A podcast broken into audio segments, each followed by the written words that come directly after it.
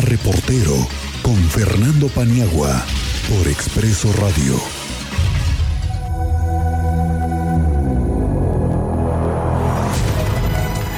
Muy buenas tardes, maestro Fernando Paniagua, ¿cómo estás? Muy buenas tardes, bienvenido.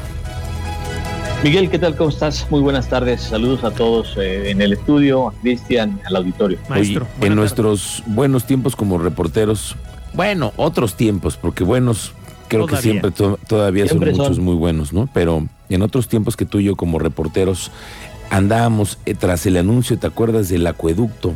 Del acueducto 1 o 2 el, 1 es el de 1700. Ah, el acueducto 2 y ahora que viene el acueducto 3. Pero fíjate, del acueducto 2 al acueducto 3, ¿cómo ha crecido Querétaro? ¿En qué condiciones estamos ahora y en lo que tienen que prever las autoridades?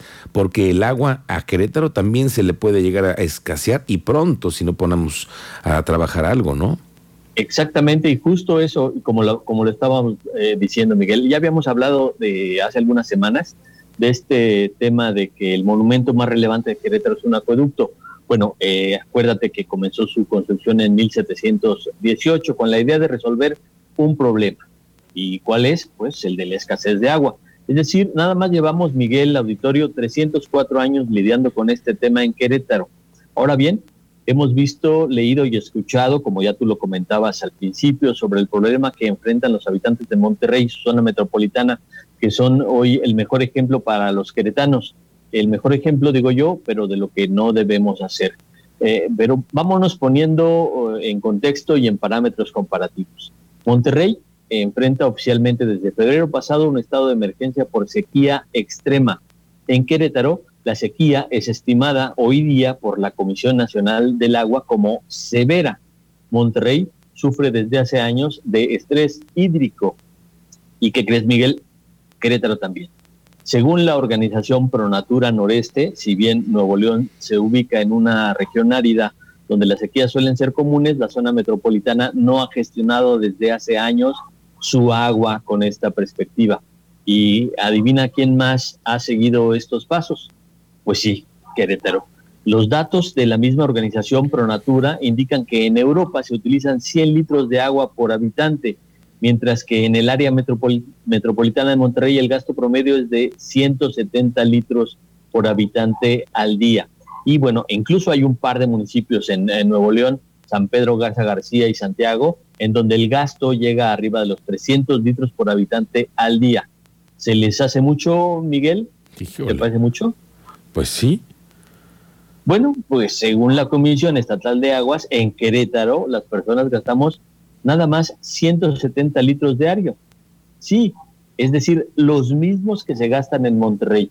Una familia de cuatro personas, Miguel, tiene un gasto promedio de 4.760 litros de agua a la semana. Eso equivale a gastarse un tinaco normal, como el que hay en tu casa, en la, como el que hay en, en la casa de cualquiera que nos escuche, cuatro veces y a veces hasta seis a la semana. Ahora bien, por el otro lado, la Conagua reveló que 15 de los 18 municipios de Querétaro es decir, nada más algo así como el 33% del territorio queretano, enfrentan sequía extrema. Tres de los 18 municipios enfrentan una sequía moderada y solo uno es ubicado por la Comisión Nacional del Agua como anormalmente seco. Esto quiere decir que todo el territorio del estado de Querétaro sufre de un grado más, mayor o menor de sequía.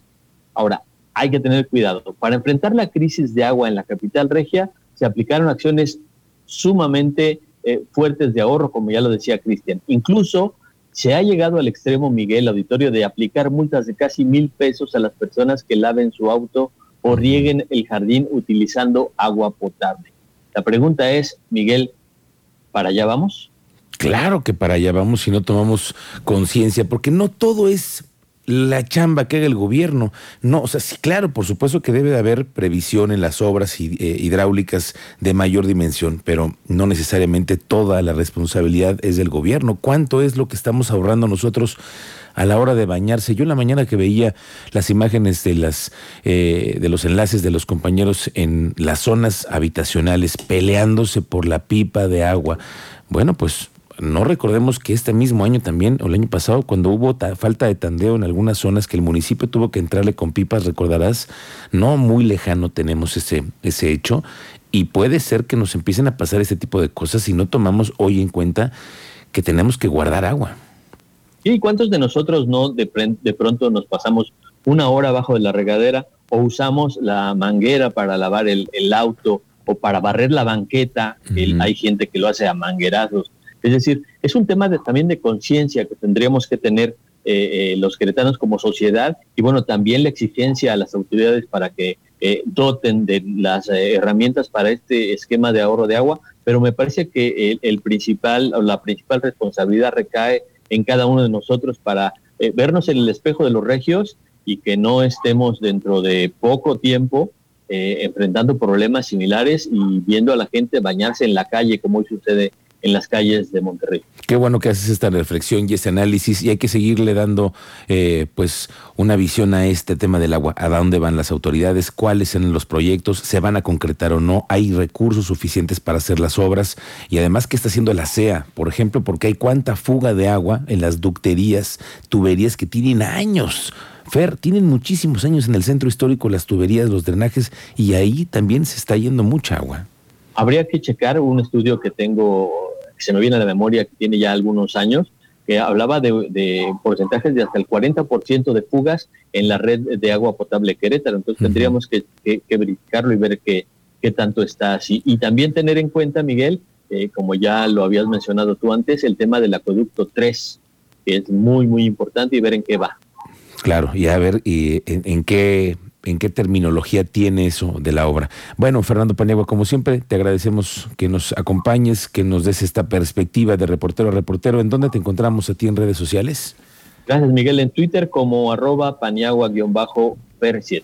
Bueno, Fernando Paniagua, te deseo toda la suerte en esto que pronto sabemos que estás por comenzar. Y bueno, ya las sorpresas las daremos pronto, pero te, tenemos, te deseamos todo el equipo de Expreso mucha suerte en lo que viene. Gracias, ya les platicaremos. Ya les platicaremos a todos los que andan inquietos con ese tema. Gracias, Fernando Paniagua. 2.50. Estamos de vuelta.